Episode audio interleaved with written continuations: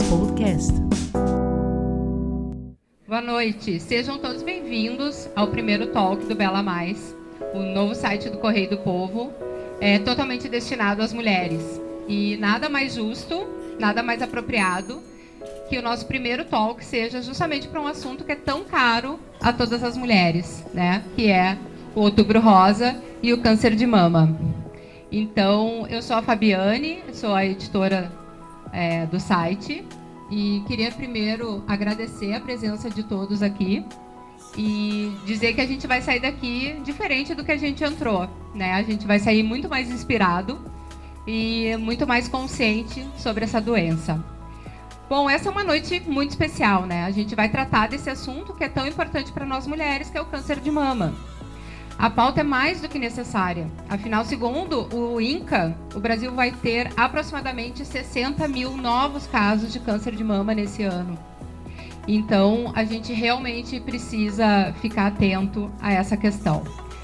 Para começar, eu gostaria de agradecer ao Juliano Barcelos e ao Renan Grossi, que são os maestros aqui do orquestra, é, que estão nos recebendo hoje com tanto carinho.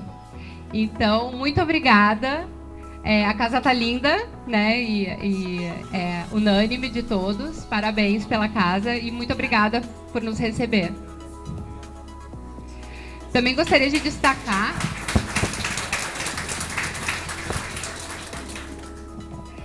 Também gostaria de destacar o apoio da Nutrimate e do Newton Belsarena, acertei? da ANAPES, da Associação Nacional de Aposentados e Pensionistas da Previdência Social, que nos honra hoje com a sua presença. É, aproveito para saudar as nossas colunistas do Bela Mais, muitas delas estão aqui, né?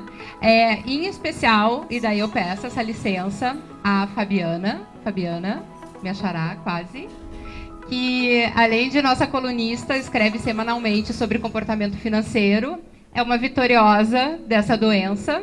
É, venceu há 10 anos já, né, Fábio? E, e ela nos mandou um, um depoimento muito lindo que já está no site. Então, quem quiser pode acompanhar. É, sobre como ela enfrentou essa doença e, enfim, está aqui, empresária, colunista, mãe, mãe de dois filhos e mais bela.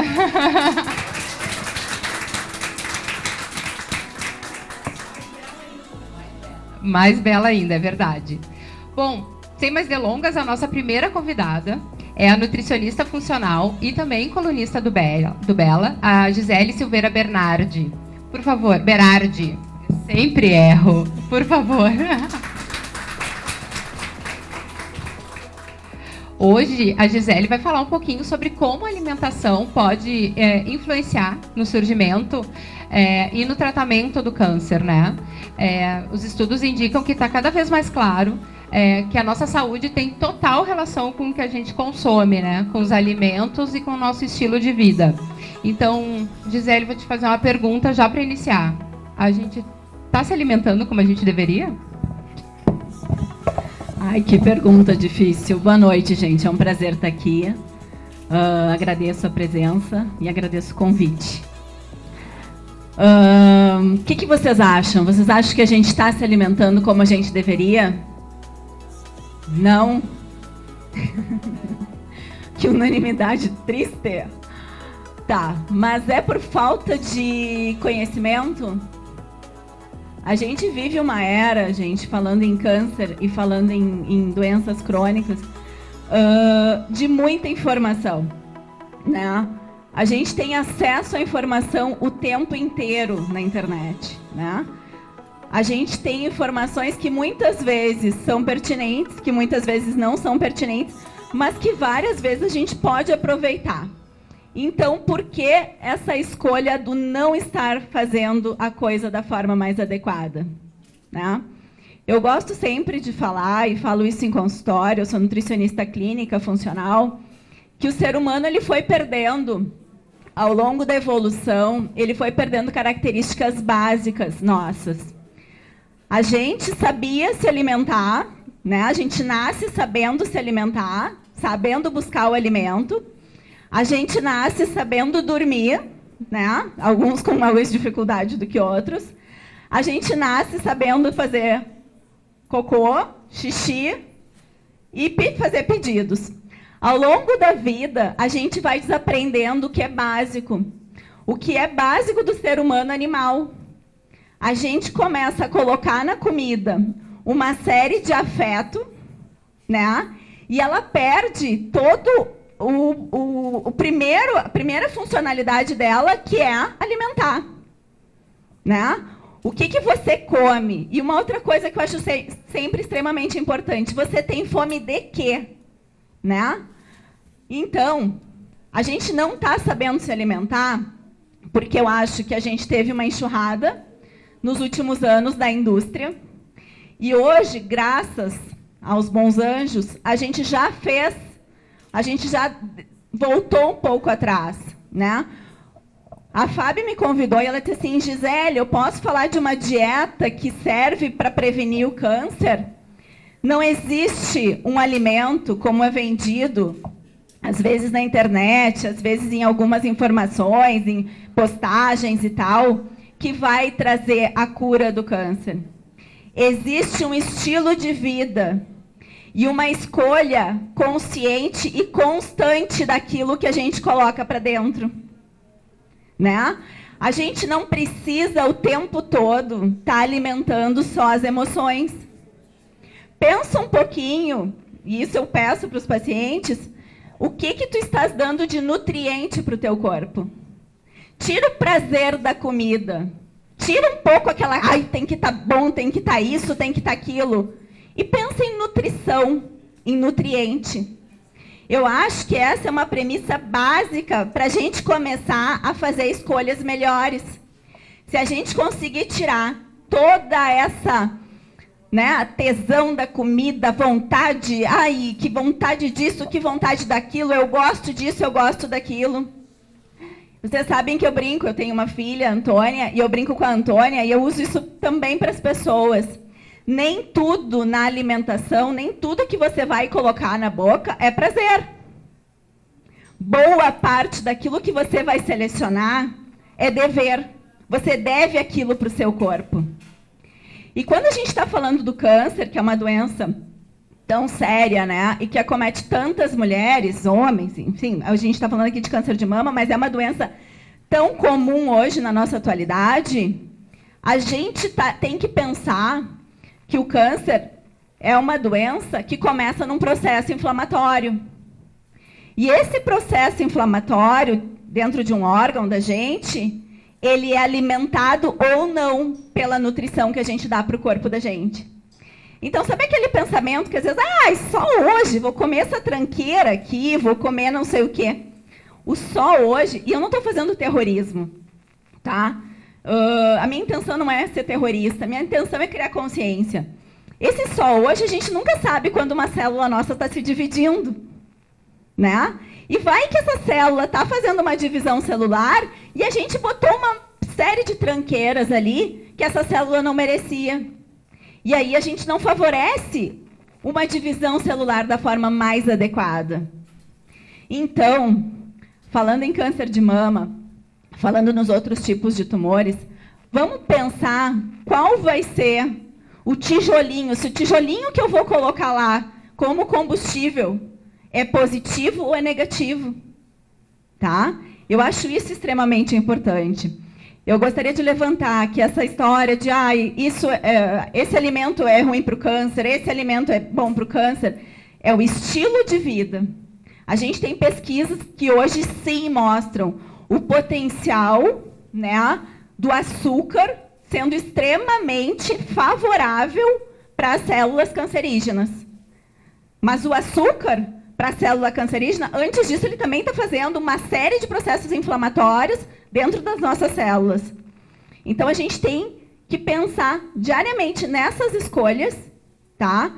A gente tem uma, pesquisas apontando sobre que as dietas low carb, as dietas com pouco menos de carboidrato, elas têm, com pouco menos, não, né? Do jeito que a população come hoje, com, com uma quantidade muito menos, né? Muito menor, elas têm sim um potencial protetivo. elas têm a capacidade de proteger as células em relação à questão de crescimento de tumor.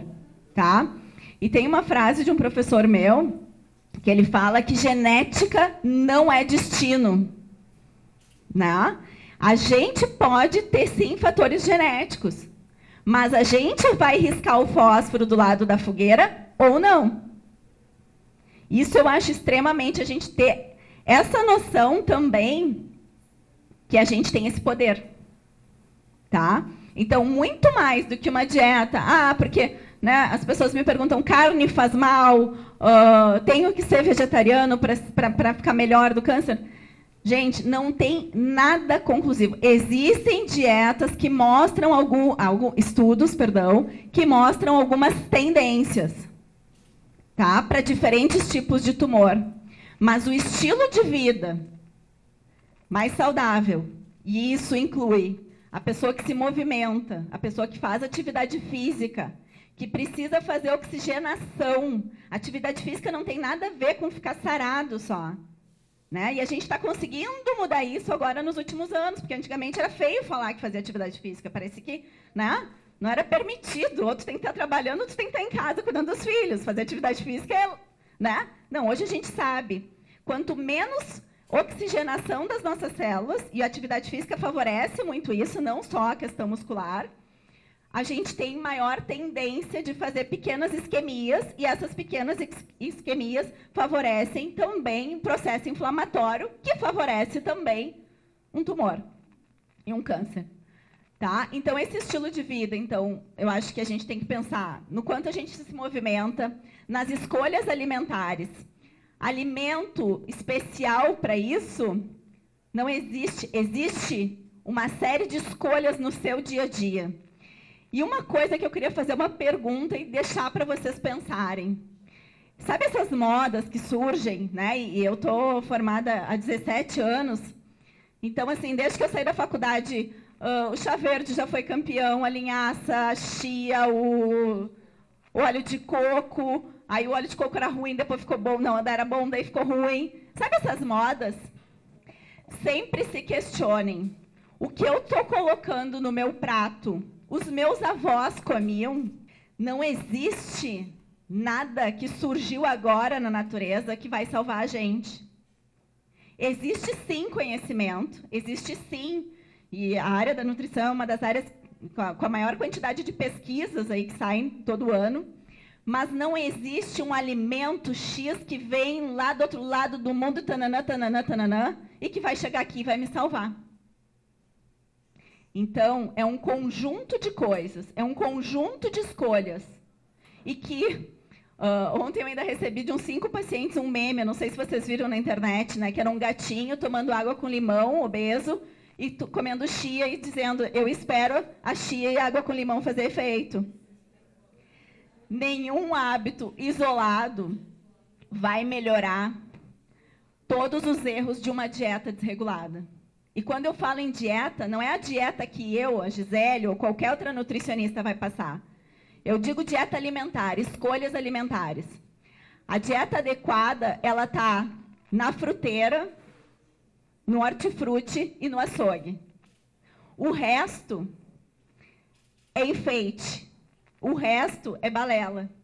Quando a gente resgatar isso para dentro do nosso prato, tá? E ter consciência que o básico é importante, ter consciência que hoje uma das pesquisas mais com maior estatística é a questão do consumo de frutas. E eu vejo em consultório as pessoas querem comprar 15 mil produtos que a indústria oferece, mas elas não querem descascar uma banana, porque a banana não combina Aí a maçã, vou ter que comer uma maçã no escritório. Maçã não dá para comer no escritório, mas dá para abrir a barrinha de cereal da marca tal, que tem 35 ingredientes, que está embalada num plástico, que está embalada num alumínio e que vai, além de tudo, liberar uma série de substâncias químicas e que o meu corpo vai absorver. Então, a minha palavra é simplicidade, tá? Uma outra dica importante, não sei como é que eu estou de horário, Fábio. Tranquila. Uma outra dica importante e que está né, tá muito em alta, a gente está tendo aí uma melhora, mas eu entendo a dificuldade que as pessoas me referem, é o seguinte. procurem alimentos orgânicos. Ah, mas é caro. O remédio sempre sai mais caro. O remédio sempre sai mais caro do que um pé de alface de quatro reais. Sempre. Não é, doutora Maria Cristina? Por quê? Ah, mas é frescura, eu sempre comi. Né? A gente ouve, que frescura, que palhaçada isso. A gente sempre comeu um veneninho e não dá nada. Palhaçada nada. A nossa, as, as incidências de tumores, de malformações, de problemas de fertilidade estão extremamente associadas a essas substâncias químicas e são inimigos invisíveis. A gente põe para dentro todo dia. E não é só o agrotóxico lá das, das folhas, das verduras, da casca dos alimentos e tal. É o plástico da garrafinha que vocês estão tomando. E aí são pequenas quantidades o tempo inteiro dessas substâncias, tá? Que elas têm um nome bonito, depois vocês procurem na internet. A primeira vez que eu ouvi foi um tempão atrás, eu até achei que era coisa de energia elétrica. Disruptores endócrinos. Essas substâncias, os PCBs, né, os agrotóxicos, elas entram no organismo da gente e vão se acoplar a lugares que hormônios da gente deveriam estar funcionando. Olha que loucura, eu tenho uma substância química que toma lugar de um hormônio meu. Como é que não vai dar pi no final das contas? Tá? É claro, não é terrorismo, mas aquela história da gente consumir menos plástico, da gente buscar produtos mais orgânicos, da gente ter menos embalagem, da gente observar o tamanho do lixo que a gente desembala ao longo do dia e o tamanho do lixo que a gente descasca. Isso vai fazer diferença no nosso dia a dia. Isso vai fazer diferença com os anos. Isso vai fazer diferença nas nossas crianças. Isso vai fazer diferença na nossa renovação celular que acontece dia após dia. E a chance de um erro, a ponto desse erro se tornar uma célula tumoral, com certeza, é menor. Tá? Mas não é terrorismo. Só... tá, tudo, tudo é fácil, assim. A gente vai ter que achar uma garrafa diferente, aí algumas coisas um pouco diferentes. Mas eu acho que, assim, né? A gente ter consciência das coisas faz a nossa possibilidade de, de escolha, né? Se a gente tiver consciência, a gente pode fazer escolhas. E essas escolhas vão fazer, com certeza, diferença para o corpo da gente. É isso.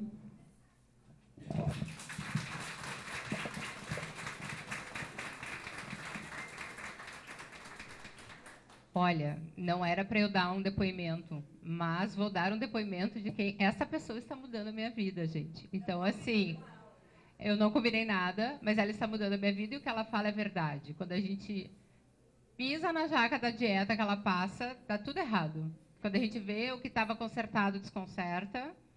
E, eh, e, realmente, eu sou prova viva, eh, várias autoimunes aqui, né? Um corpinho. É, de que realmente a alimentação consegue, é, é, traz ou desfaz né, gatilhos de outras doenças, enfim.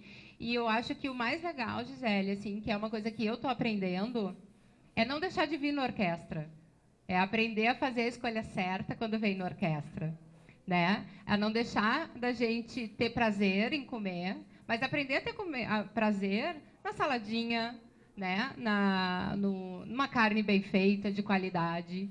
Né? Então, significa que a gente precisa se privar o tempo inteiro? Não, eu acho que é mudar o drive do prazer né? Então a gente saber, isso que a Gisele falou é verdade, né? De, é um dever com o nosso corpo. Mas a gente também se permite. E daí se permitir, eu vejo, como eu sempre brinco, né? Não quero engordar com um doce ruim, né? Que o meu problema é o doce. Mas aí eu como a saladinha, eu como a carne e aprender a ter prazer com isso, sabendo que tu vai poder é, socializar, Tu vai poder te divertir no final de semana com teu marido, com os teus amigos, enfim. Só que tu vai fazer uma escolha mais bacana, né? Acho que é esse o caminho, tô bem? Acho que é esse caminho, Fábio. E eu acho que sempre ouvindo os sinais do nosso corpo, né? Já que tu fez um depoimento, eu não vou falar qual é a situação, mas, enfim, é sempre ouvir os sinais do nosso corpo, né? A Fábio falou das doenças autoimunes. Uh, a gente tem que se dar conta que algumas coisas básicas, e é tão comum as pessoas hoje terem tantas queixas que quando elas estão bem, elas ficam surpresas. É muito comum as pessoas não dormirem bem e achar que está tudo certo, que só, to, só dorme com remédio. Eu sou agitado, eu sou ansioso. É muito comum eu ter crises compulsivas de determinado alimento. Não, mas está tudo certo, tive problema. É muito comum hoje, gente, as pessoas não evacuarem. E tá tudo certo. A minha mãe era assim, a minha avó era assim. E aí eu brinco, é genética das panelas, vocês todas comiam mal. Não é a genética da questão do intestino, tu entende? Só que essas coisas básicas são sinais que a gente pode estar tá vendo que as coisas não estão bem com o corpo da gente. Eu não estou aqui dirigindo para uma dieta X ou Y, apesar de eu ter falado da, da, da, do efeito favorável de uma redução de carboidratos. Mas é importante a gente, a gente se dar conta que o corpo da gente tem funções básicas e vitais. E que quando essas funções não estão bem, como é que o resto todo vai estar? Tá? Né? Dormir, o ato alimentar sem a questão compulsiva, o evacuar, o urinar. Tem paciente que está sempre com algum desconforto, tem pessoas que sempre estão com algum desconforto, desconforto gástrico e tal. Então, eu acho que, antes de mais nada, o corpo manda os sinais. O que é mais importante é a gente ouvir os sinais e saber que sim, a gente pode estar bem sempre, se a gente fizer escolhas melhores. Muito obrigada.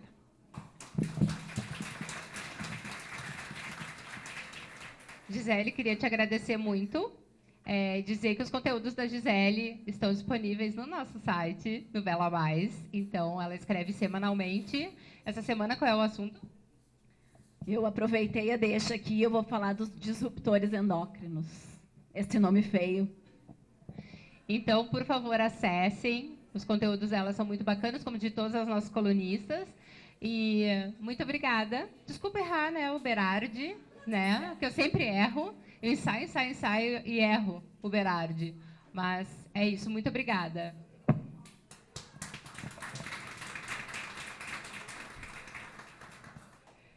Nossa próxima convidada é a Maria Cristina Barcelos Anselmi, a MAC é, que ela tem formação em ginecologia oncológica e mastologia. E ela acompanha, obviamente, diariamente, mulheres que enfrentam o câncer. É, quando eu pedi para a MAC vir conversar com a gente, eu disse: não quero que tu fale de prevenção, quero que tu fale de como é para Maria Cristina, mulher, para Maria Cristina, médica, dar um diagnóstico para uma paciente né? Então, por favor, que bom que tu já sentou, né? Porque a gente sabe, é, nós mulheres sabemos que a gente casa, né, com as nossas ginecologistas, os nossos ginecologistas, a gente fica anos e anos e anos e, consequentemente, temos uma relação de confiança, né? É o médico, acho que o mais importante, né, de uma mulher. É, então, temos uma relação de confiança e de longa data.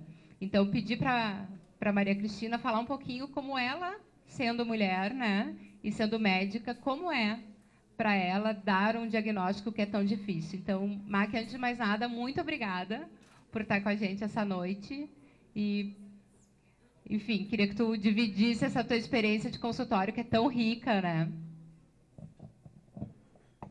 Obrigada, Fábio. Eu que agradeço o convite, a honra de estar aqui hoje à noite desfrutando assim de tanta de tanto conhecimento ao mesmo tempo de tanta energia boa que eu até posso dizer que eu não tenho muito a dizer mais do que essas meninas que estão aqui do lado que já passaram por muitas coisas e têm muito a nos ensinar tá? vocês têm muito mais a nos ensinar do que eu aqui sentada tá uh, o que é dar um diagnóstico de um câncer de mama primeiro câncer é uma palavra que assusta muito Câncer de mama assusta todas nós. Não assusta só a médica, assustar a mulher, que também senta aqui, está sentada aqui com vocês, conversando. Câncer é uma palavra muito forte, ela é uma palavra que remetia muito tempo atrás a um óbito certo. As mulheres que tinham esse diagnóstico já sabiam que iam morrer. Isso é a realidade da minha avó. A minha avó paterna morreu aos 56 anos de câncer de mama, porque na época dela não existia tratamento. O que existia era uma cirurgia, alguma coisa que se conhecia muito pouco ainda com radioterapia, e nada mais, e ela escondeu a doença. Como diagnosticar e o que dizer para uma mulher? Primeira coisa, não é um diagnóstico fácil de se dar. Eu acho que talvez seja mais uh, difícil uh, do, que, do que um diagnóstico de câncer é dizer para uma mãe que ela perdeu um filho. Câncer de mama, qualquer câncer que a gente vai dar um diagnóstico, uh, aquela mulher está tão fragilizada naquele momento ali que a gente vai falar para ela, que só superaria esse momento se fosse da notícia que um filho, ela perderia um filho. Normalmente é um diagnóstico que a gente dá para aquela mulher e para a família inteira dela. Então a gente tem que ter muito carinho, muita paciência e muita capacidade de estar no lugar dela na hora de ouvir isso.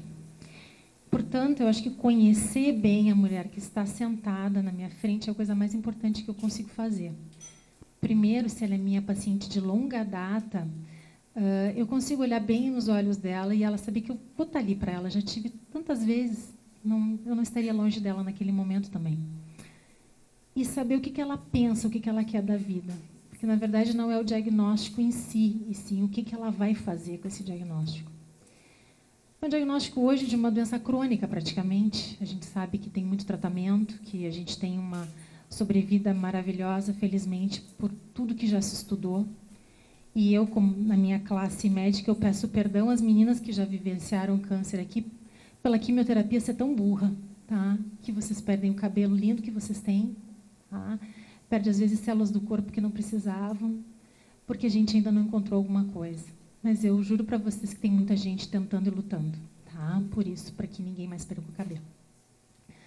Mas uh, naquele momento em que a gente dá o diagnóstico, a gente tem que prestar atenção bem no que, que ela vai te dizer de volta.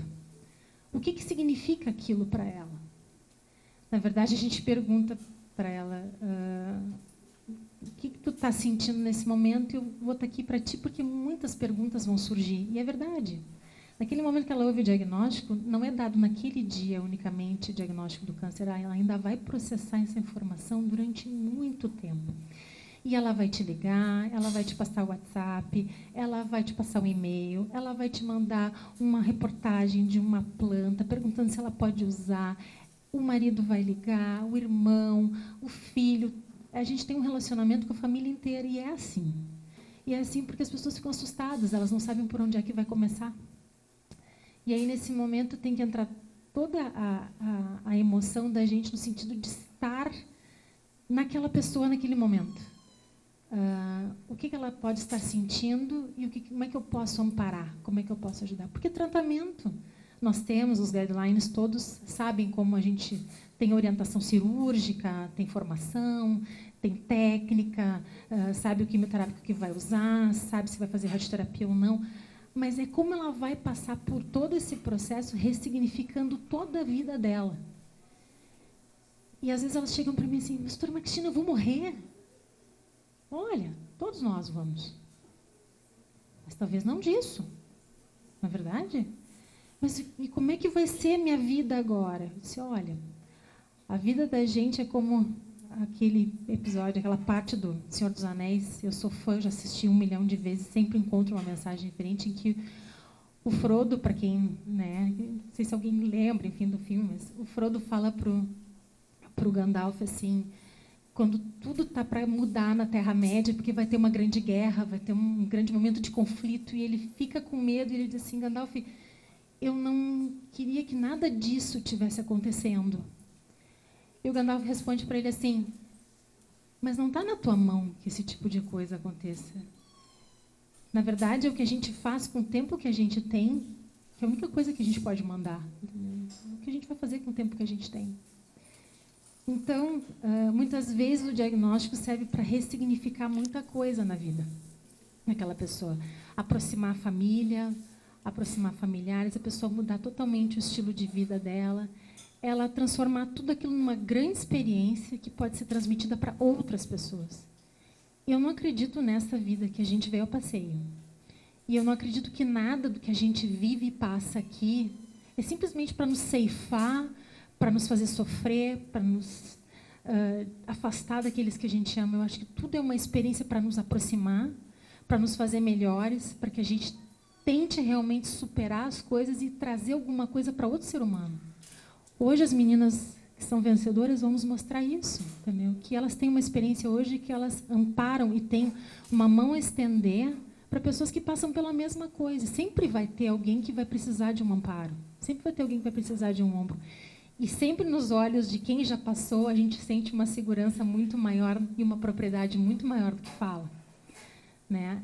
Então, a médica aqui sentada, enfim, que também é mulher, um dia também teve um, uma surpresa interessante, porque uh, eu estava almoçando com uma amiga e recebi vários laudos de exames de muitas pacientes e veio junto o laudo da minha mãe, a mamografia da minha mãe. Eu estava almoçando, mas já estava abrindo os exames, sabe aquela coisa, né? A gente almoça, a gente abre o WhatsApp, a gente atende os filhos, a gente atende o telefone, a gente faz tudo ao mesmo tempo. E eu fui correndo os olhos e de repente abri a mamografia da minha mãe e me deparo lá com categoria 5. A minha mãe estava com câncer de mama, gente. Fez isso na minha cara. Que desaforo! Na verdade, eu passei um pedido de exame para ela porque ela já queria levar para o ginecologista dela. E eu me nego a ser ginecologista da minha mãe. Mas eu dei o pedido para ela fazer. E a minha mãe me aparece com um laudo de câncer de mama. Eu imediatamente uh, parei e pensei: como é que eu vou manejar isso? Agora era Maria Cristina, filha. É médica, é mulher, mas eu sou filha dessa mulher. Eu, eu preciso amparar. Eu preciso estar pronta para amparar a família inteira. Como é que eu vou trabalhar isso? Bom, primeira coisa é, eu vou organizar toda a vida dela agora sem ela saber, já ligando para o meu colega que vai fazer a biópsia, o colega que vai atender no consultório, vai operá-la, aquele que vai ser o oncologista dela. Eu vou alinhar todas essas pessoas, eu vou fazer uma corrente com elas assim e vou levar minha mãe para consultar. Só depois eu vou dar, explicar para ela o diagnóstico. Quando eu estava com tudo pronto, já tinha falado com todo mundo, eu peguei as imagens, olhei, me certifiquei e eu sentei com ela. E ela me perguntou a mesma coisa que todos me perguntam. Minha filha, eu vou morrer? Eu disse, mãe, um dia todos vamos. Mas não agora. A gente tem tratamento, vai passar por um processo longo de tratamento, mas eu vou estar aqui do teu lado, assim como eu estou sempre das minhas pacientes, porque eu não vou estar de ti. E aquilo fez uma diferença enorme para ela, que apesar de ficar muito apavorada, ela disse assim: a confiança no teu olhar foi o que me fez a diferença. Eu trabalhei com a minha mãe tudo que eu pude dentro daquilo que ela tinha de mais forte dela, que era a espiritualidade. A minha mãe ressignificou a vida dela de novo, apesar de ter muitas coisas pela idade, enfim, ser um tumor pela idade. Ela passou a ver a vida um pouco melhor, diferente um pouco. E é isso que eu tento trazer. A espiritualidade está dentro da gente. Aquilo que a gente vai fazer com aquele diagnóstico é muito mais importante do que a doença que a gente tem. Porque a doença, ela tem tratamento. A alma precisa que a gente cuide dela e faça tudo que nos acontece ter um significado para nos melhorar. Se não for assim, a gente veio aqui e não entendeu nada. Acho que é isso. Obrigada.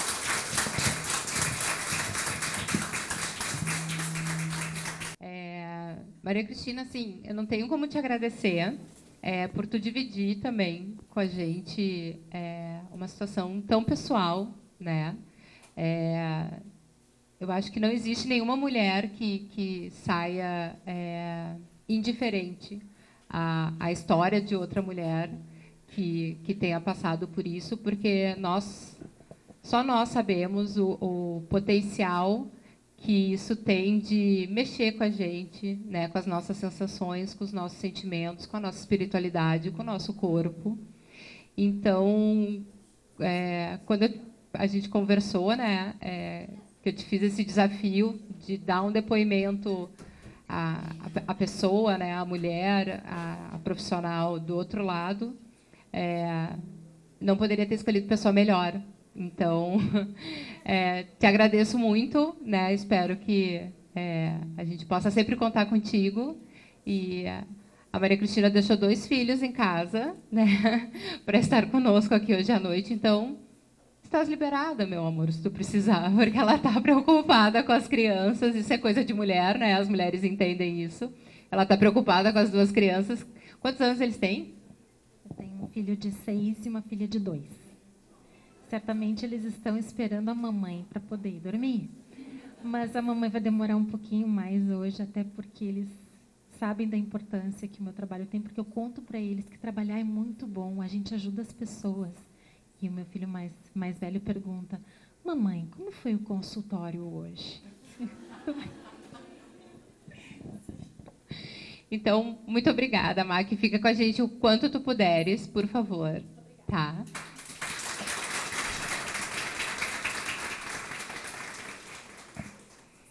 Então, para a gente, é, não menos importante, temos duas gurias é, que eu queria convidar para vir, é, que é a Luciane Bernardes e a Thay Barros. Por favor, gurias, venham para cá. É, vou deixar aqui o nosso pequeno palco para vocês duas. Primeiro quero apresentá-las, por favor, venham para cá. É, bom, faltou a gente fechar a cadeia, né? então a gente já ouviu a Nutri, já ouvimos a médica, então agora vamos é, fechar aqui com as gurias, né?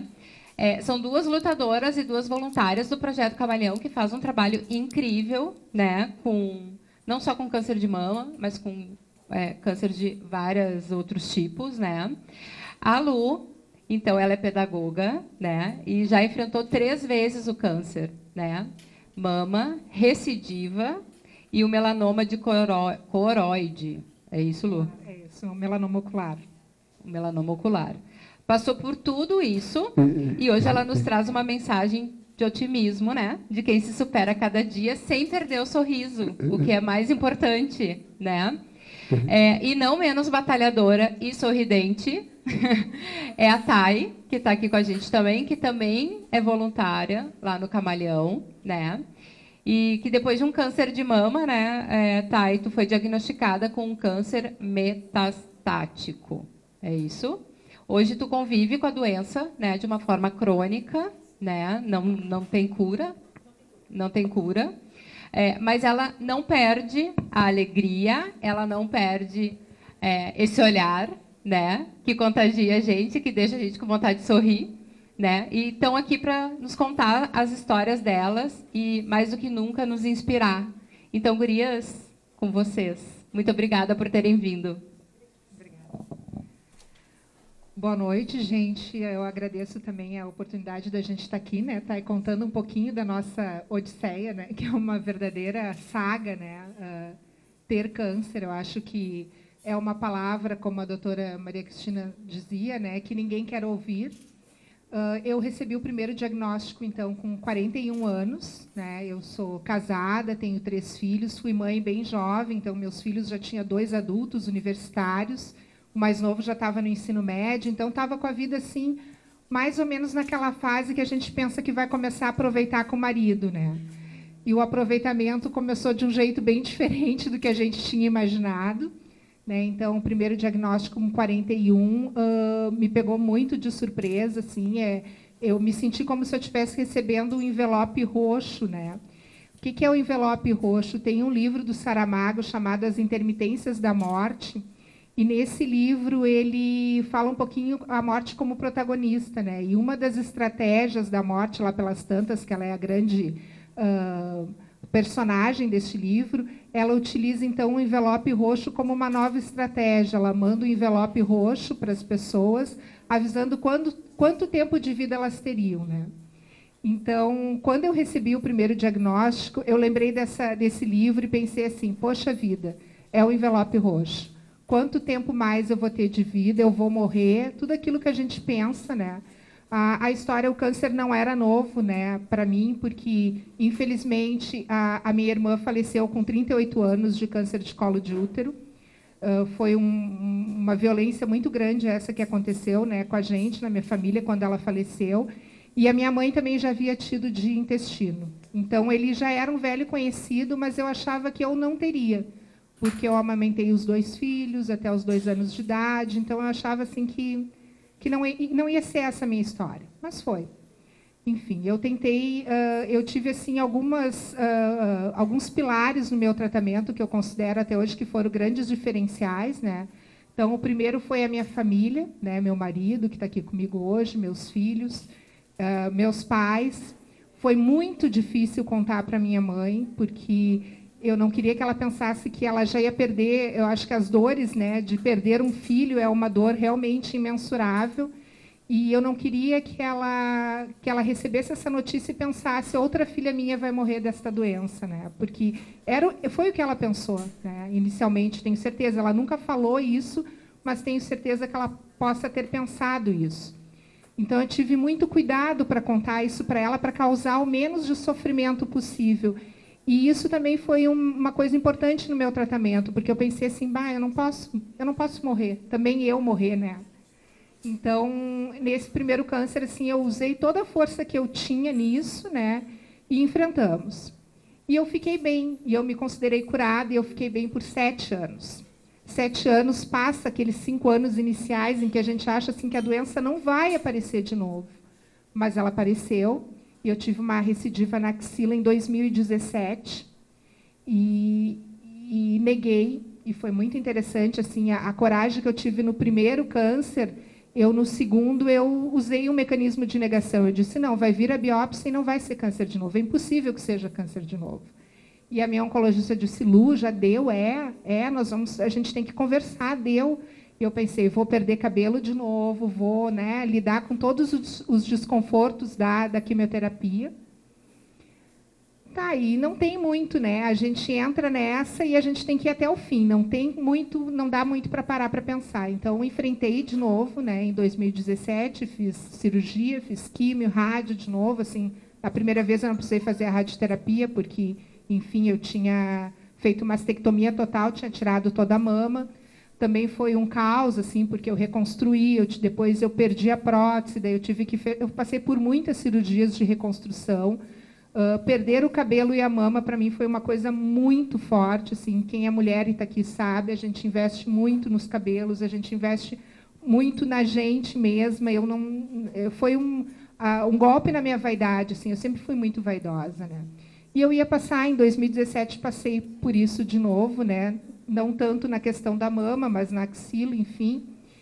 E enfrentei e pensei, tá, deu tudo certo, fiz os exames, estava tudo bem, fiz os meus exames de rotina, até que eu tive uma dor de cabeça muito forte uh, no final do tratamento, então, dessa recidiva. E a minha oncologista ela ficou desconfiada, ela achou que eu tivesse uh, alguma metástase, eu acredito que ela pensou que fosse, né, da própria mama.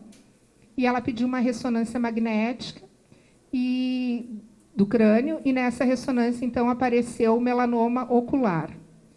E aí quando vem, veio no diagnóstico assim, foi uma coisa completamente diferente assim, porque o câncer de mama tá é horrível, o diagnóstico, eu achei que eu não poderia viver nenhum diagnóstico pior, mas o melanoma conseguiu ser pior ainda, né? Porque melanoma ocular era no olho direito, e eu pensei assim, bah, Agora ferrou de vez, né? Porque é, quando tu vai para a internet, o que ninguém deve fazer, mas o que todo mundo faz quando recebe um diagnóstico, é que tu vai lá e olha e está assim, uh, sobrevida de cinco anos, sobrevida de dois anos, dez anos, melanoma, né? Enfim. Então, é, foi, foi o pior diagnóstico, porque não tinha tratamento em Porto Alegre. Né? Então, até eu saber o que ia acontecer, eu achei assim, nós programamos umas férias para o Nordeste, meu filho mais velho mora em João Pessoa, Então a gente se programou para ficar lá um mês, porque estava terminando o tratamento e estava tudo bem. E eu fui para as férias sem saber qual seria o tratamento, né? Tentando ajustar um médico em São Paulo, em Porto Alegre. E então daí consegui descobrir que em São Paulo, no Hospital de Olhos, havia um tratamento chamado bracterapia ocular, né? Uh, foi tudo assim uh, muito muito rápido para conseguir. Eu comecei a falar, até fiquei nervosa, não falei dos pilares, né, do meu tratamento. Então a minha família foi muito importante. A minha espiritualidade também é uma coisa assim que eu coloquei muito, assim, tinha muita gente rezando por mim. Eu acho que isso faz também muita diferença. Tenho muita fé nisso. E uma terceira coisa que depois até virou um projeto foi assim, eu, eu comecei falando do meu diagnóstico, falando de um livro, né? E eu sempre recorri assim muito às questões das histórias para lidar com aquilo de ruim que me acontecia, né? Tem um livro de uma autora gaúcha, de um casal gaúcho, da, Diana e do Mário Corso, As Fadas no Divã, onde ela diz que um bom acervo de narrativas e de histórias faz com que a gente tenha uma caixa de ferramentas para enfrentar aquilo que é mais difícil na vida. Né? Então, eu fiz também da literatura uma, da, uma das caixas de ferramentas. Quando surgiu o melanoma, assim, a gente ficou né, muito mais, uh, eu acho isso mais próximo, uh, uh, meu marido e eu, como se a gente estivesse lá nas férias, mas assim parecia que estava numa dobra do tempo, assim, sabe uma coisa eu sentia suspenso no ar, não sabia o que ia acontecer. Né? Foi rápido até para conseguir. Em final de janeiro eu consultei em São Paulo, em fevereiro eu fiz a braquiterapia. É um tratamento de ficção científica, assim, nunca tinha ouvido falar. Eles fazem um implante numa cirurgia de uma célula radiativa dentro do olho e a gente fica com aquilo pelo tempo que for definido, conforme o tamanho do tumor. Eu fiquei quatro dias, depois tu retira e acompanha. No meu caso, graças a Deus, isso foi lá em 2018, né? Em fevereiro de 2020 já vai fazer dois anos. No caso do melanoma, isso é bem importante, porque uh, as, as recidivas e metástases, enfim, elas no primeiro ano e segundo, elas são mais uh, Se vai dar, já dá logo no início, né? Então eu já estou indo aí para o segundo ano, graças a Deus, né? Mas uh, isso tudo que aconteceu comigo, assim, não foi em vão. Eu concordo com a, com a doutora quando ela falou. Ninguém sai, ninguém sai igual depois de tudo isso, né? A gente tem duas opções: ou tu aprende com isso e faz disso o, o câncer uma oportunidade, né? Uma oportunidade de tu uh, enfrentar as coisas de uma maneira diferente ou tu segue levando a tua vida, né, conforme a passeio, né, como se isso não, não, enfim, não, não significasse nada. No meu caso, eu resolvi fazer disso sim o mestre, né. Eu ressignifiquei muitas coisas, eu mudei muitas coisas na minha vida profissional. Eu, eu tinha uma empresa, eu tinha funcionários, eu tinha uma escola infantil. Eu mudei isso. Eu disse não, eu quero uma vida mais calma. Eu fui ter um emprego. Né? Eu fui, baixei um pouco o padrão de vida, porque abri mão de, de um certo status, eu fui cuidar de mim. Porque como educadora e como mãe, eu tive três homens, né? mulher, a gente assume muito algumas coisas de cuidado do outro. Né? Eu sempre cuidei muito do outro, dos meus pais, da minha avó, dos meus sobrinhos. Eu tenho sete afilhados. Eu me sinto responsável, responsável por todos. Então eu comecei a pensar assim, não, para um pouquinho, agora é hora de olhar muito mais para mim. Né? Então, de tudo isso que o câncer me trouxe, eu vejo que teve essa ressignificação do meu autocuidado. Assim. Então, os diagnósticos, na verdade, eu sou uma pessoa muito atenta ao meu corpo. Eu consegui ver que tinha coisa errada. Né? Isso fez toda a diferença e o fato também de eu ter um acesso bom à saúde fez com que a minha história realmente fosse uma história né, de superação. Uh, hoje, então, uh, como, eu, como eu me vejo, assim, eu gosto muito de escrever. Então, uma das coisas que me ajudou muito durante o tratamento, lá desde 2010, eu fiz um blog e esse blog teve muitos acessos, assim, e isso me deu muita força, né? Porque as pessoas escreviam, interagiam comigo, gente de todo o Brasil, e diziam: olha, eu conheci muitas pessoas uh, doentes que estavam como eu, né? Em tratamento. A gente não se sente doente porque olha para gente, ninguém diz, né? Que que tem câncer, que está em tratamento, que está tratando, mas isso foi uma, uma ferramenta muito importante assim para mim.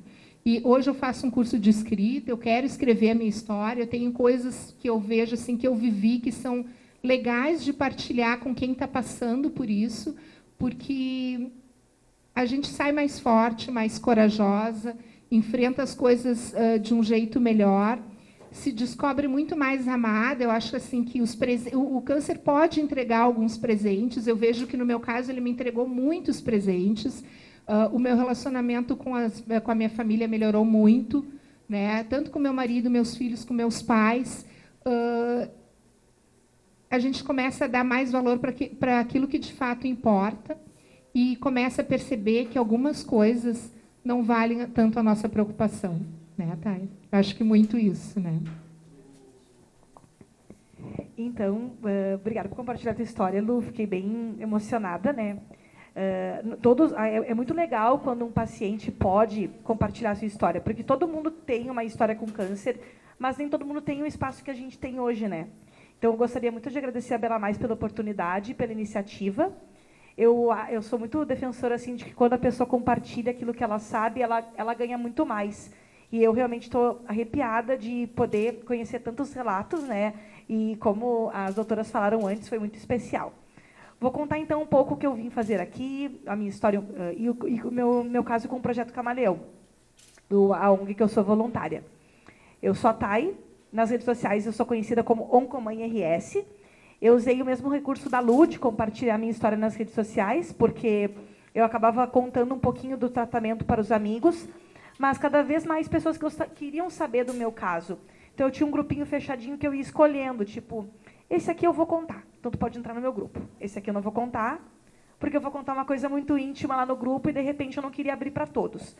Só que aquilo ali começou a ficar um pouco incontrolável muitas pessoas queriam saber como eu ia me recuperando e como era o meu enfrentamento diante da doença. Então eu acabei fazendo o Instagram Oncomãe RS, onde eu falo muito mais sobre vida, falo muito sobre câncer, mas eu falo muito mais sobre o meu dia a dia e algumas loucuras do, do cotidiano.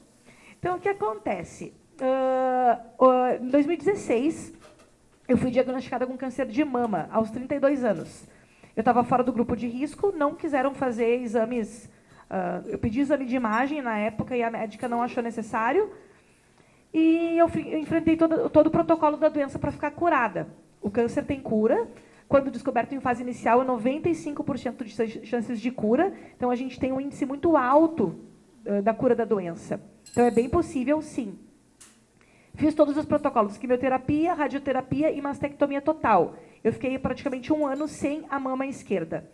Em 2017, livre da doença, era o meu ano de glória. Tipo, nossa, estou bem curada, ainda vou refazer o peito. E, não, e, nessa parte não é tão ruim, porque eu fiz o tratamento pelo SUS, e eu faço o tratamento pelo SUS, então eu sou uma paciente do SUS, né, onde muitas pessoas acreditam que não há uma qualidade no atendimento. Eu sou a prova de que há qualidade sim. Eu fiz a reconstrução com retalho abdominal. Como foi? Eles tiraram a minha barriga para refazer a mama. Então aí tu pensa, ah, a pessoa ficou sem a mama, mas ganhou uma barriga chapada. Então tem um lado bom nessa história. É quase que como se fosse uma abdominoplastia. Então, para mim, não teve um espaço muito para tristeza, porque eu pensei, tipo, fiquei um ano sem peito, mas agora vou recompensar com a barriga sarada. E aí, nesse mesmo ano, eu senti uma dor muito forte no peito, muito forte. E como eu sou assim muito proativa, gosto muito de conversar, as pessoas não associam muito a doença à, minha imagem, né? Então os médicos não me pediram exames de imagem e diziam que eu estava bem, que aquilo ali poderia ser fruto de uma ansiedade diante do tratamento. Mas em 2018 eu fui diagnosticada com metástase. Alguém sabe o que é metástase? Ou alguém não sabe o que é metástase? Quem não sabe o que é metástase? Vou explicar. Metástase é o seguinte: quando o câncer está num lugar inicial, não, muita, muita, muita gente não sabe mesmo. O câncer é de mama, tá? A, a, aquela célula cancerígena ela passa para outros órgãos. Então a gente chama de metástase. E eu fui contemplada com metástase no fígado, nos ossos, pulmão e mediastino. Então, quando a doutora começou a dizer essa lista, eu já comecei a me antecipar cérebro, tipo vário, tipo comecei a falar todos os órgãos, meu Deus, ela vai, não vai parar com a lista, mas foram quatro, e já foi bastante. E nesse momento eu pensei, agora deu, né? Tipo, não tem mais jeito, não vou morrer, vou só vou eu não vou ter coragem de perguntar para ela quanto tempo eu vou durar, mas eu vou ter que ter essa coragem, já fiquei pensando assim. E ela me disse uma, uma coisa muito que ficou marcada. Ela, Tayana, tu é uma pessoa bem esclarecida, tu sabe que tu vai estar em tratamento paliativo, né? E eu, ah, ai, paliativo. Tipo, vou, agora ela vai me levar para uma cama e eu vou morrer ali. dentro de duas horas, sabe? Já pensei assim, desse jeito. Mas o que, que acontece? Qual é a menor lição com a metástase? Ninguém pode te dar um tempo de vida. Não tem uma pessoa que vai dizer você vai viver dois anos ou cinco anos. Tratamento paliativo não é o que as pessoas ficam pensando. Tratamento paliativo é uma equipe multidisciplinar que trabalha para que tu mantenha a qualidade de vida. Aí tu pode pensar, mas eu não quero qualidade de vida, eu quero viver. Mas viver requer qualidade de vida. Então, nesse ponto, é, é interessante tu ver a metástase porque tu tem o agora para viver. Tu não tem como reclamar do passado, porque tu não pode voltar lá atrás e mudar. Então, um pouco descobrir o que te fez ter aquela doença. Né? Não, não existe um, um exame exato que diga o teu câncer se originou de tal coisa. Né? Existem fatores que contribuem, mas descobrir qual o fator que fez todo esse estrago, eu não sei dizer hoje. E eu só tenho agora para viver.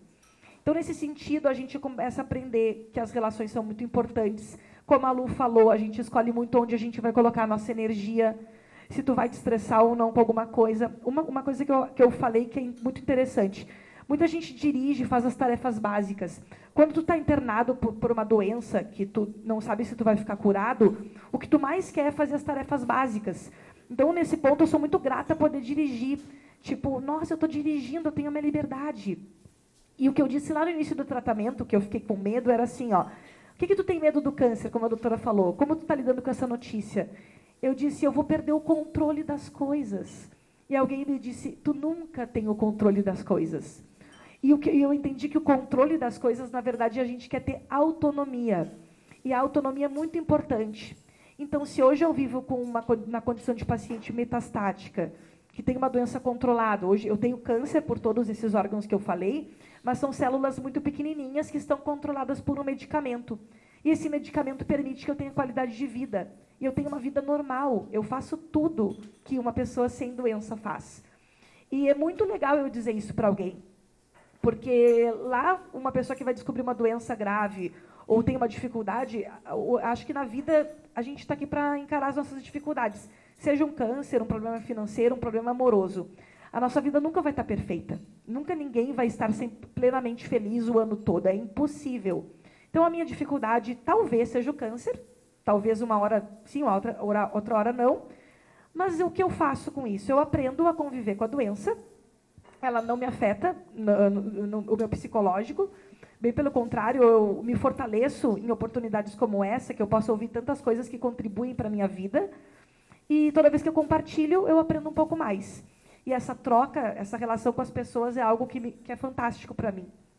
E aí eu vou falar um pouquinho do Projeto Camaleão, em parceria com a Lu. No mesmo ano que eu fui diagnosticada, eu conheci o Projeto Camaleão, que é uma ONG que eu não preciso nem ser convidada para falar, eu já falo assim ao natural. A ONG surgiu em 2014, através da Flávia Maoli, que era uma paciente que estava saindo de um tratamento de linfoma, juntamente com o Leão e com o Bruno que convidaram a Flávia para fazer a feira de autoestima. Então essa feira, ela tinha como objetivo reunir pacientes e promover uma tarde de, de várias informações para o paciente, mas muito focadas em autoestima. Porque o que acontece? A gente perde o cabelo não porque a gente quer, a gente perde o cabelo porque é obrigado. A gente engorda ou emagrece e não, a gente não quer tudo aquilo. Então, mas a gente é aquilo naquele momento. E a gente não pode fugir daquela fase.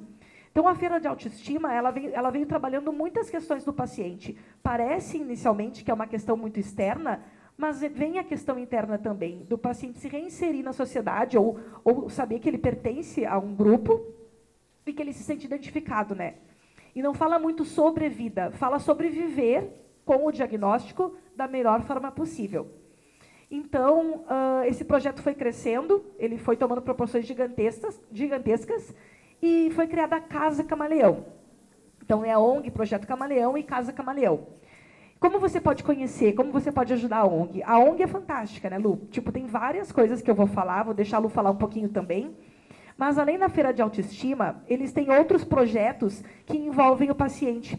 Eu, por exemplo, participei duas vezes do Calendário das Camaleoas, que é um trabalho que reúne vários artistas. A Jussi está aqui, a Jussi Pitana, que é maquiadora, então, a, a Jusce vai lá de forma voluntária maquiar as pacientes. Então, para a Jusce pode ser, por exemplo, mais um trabalho que ela fez. para mim, é um trabalho que vai repercutir por anos e anos. Eu nunca vou esquecer que a Jussi me, me, me maquiou para que eu pudesse ser a Demi do Ghost, por exemplo. Esse calendário, a Demi, a Demi Moore do, do, do filme do Ghost, eu fui, né, gente? Tava carequinha lá e várias outras, pessoas, várias outras pacientes foram maquiadas e caracterizadas para a venda desse calendário. Então, a venda reverte em recursos para casa. Tem também o brechó da casa, onde várias doações são feitas e a venda dos, das roupas é revertida como ajuda. E tem projetos onde você pode apoiar a casa de diversas formas. Tem o kit com carinho, que foi cobertura na mídia, né? a mídia cobriu muito esse caso, que é um kit feito para pacientes que fazem mastectomia ou precisam de recursos para ficar melhor pós-cirurgia. Então, eu convido todos a conhecer o Projeto Camaleão, lá no Instagram, arroba Projeto Camaleão. Tem mais informações em alguns folders que eu deixei espalhados pelo local. Fico à disposição para esclarecimento de dúvidas, ou Oncoman RS no Instagram. E mais uma vez eu agradeço a oportunidade de contar a história e falar do projeto que pôde mudar a minha vida.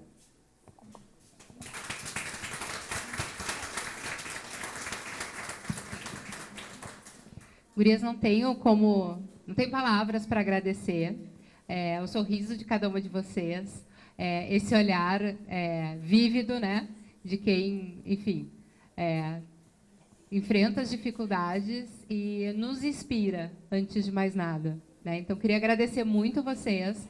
É, peço que quem puder conheça o projeto Camaleão.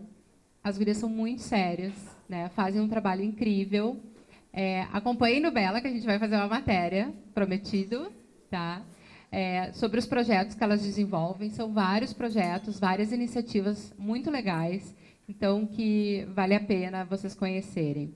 Bom, esses depoimentos tão inspiradores, né, nos fazem ter a certeza de que juntas somos mais fortes. Sabemos que nem sempre vamos vencer a doença, né? Mas se não, uh, mas se mantivermos o nosso pensamento positivo e a esperança, a batalha já começa mais fácil um pouco, né? É, hoje o nosso recado, o meu recado em especial, é para que a gente, nós mulheres, a gente não se esqueça de se priorizar. A gente cuida sempre tanto dos nossos filhos, dos nossos pais, dos nossos amigos, das nossas empresas. A gente malha, a gente né, come a salada e a gente muitas vezes esquece da gente.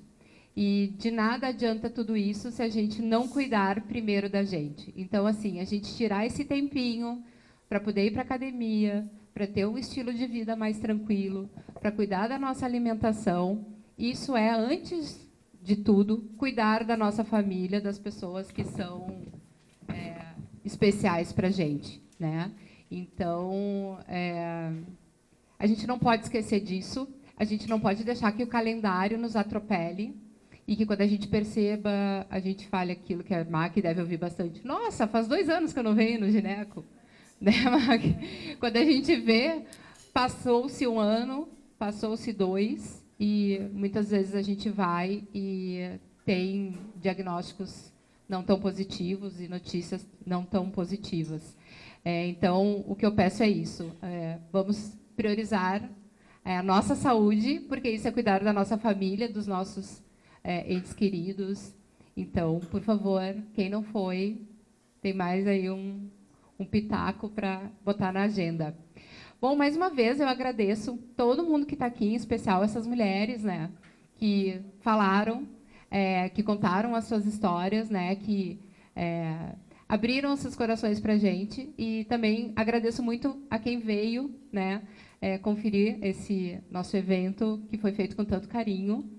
É, bom, mais uma vez eu agradeço aos nossos anfitriões, né, o Juliano e o Renan. Muito obrigada.